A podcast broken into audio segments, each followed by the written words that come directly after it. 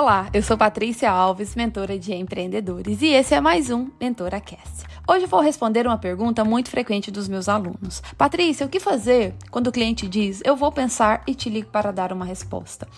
O que você diz? Bom, te aguardo. Se você diz isso, está errado, vai perder o cliente. Quando o cliente diz que vai pensar, você precisa de entender o real motivo por trás dessa fala, o que de fato ele está querendo dizer.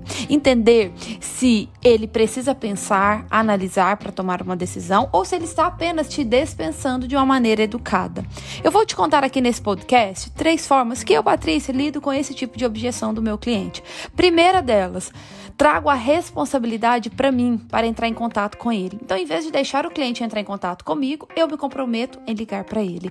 Eu digo qual o melhor horário para a gente conversar amanhã, na segunda, de manhã, à tarde, qual que é o melhor horário que eu te ligo. O cliente ele pode esquecer de te ligar, ele pode ficar envolvido em outras tarefas. Segunda forma, eu digo para o cliente: quando eu ouço isso, muitas pessoas acabam não ligando.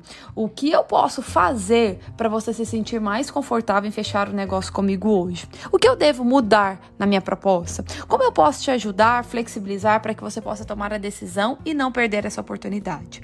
Se ele realmente tiver interesse, ele vai falar a real no que não está gostando, do tipo: "Ah, Patrícia, eu acho que a entrada podia ser um valor mais baixo, eu gostaria de pagar em menos vezes, poderia fazer uma oferta melhor, eu preciso de mais sessões do que você está oferecendo aqui, consegue incluir mais duas. Ele vai falar sobre as objeções dele com a sua proposta. E terceira forma, eu sempre venço as objeções levando em consideração as dores do meu cliente, o perfil comportamental e os sonhos dele. Então é muito importante você prestar muita atenção em tudo que o seu cliente diz anotar e usar no momento certo para ajudá-lo a tomar uma decisão.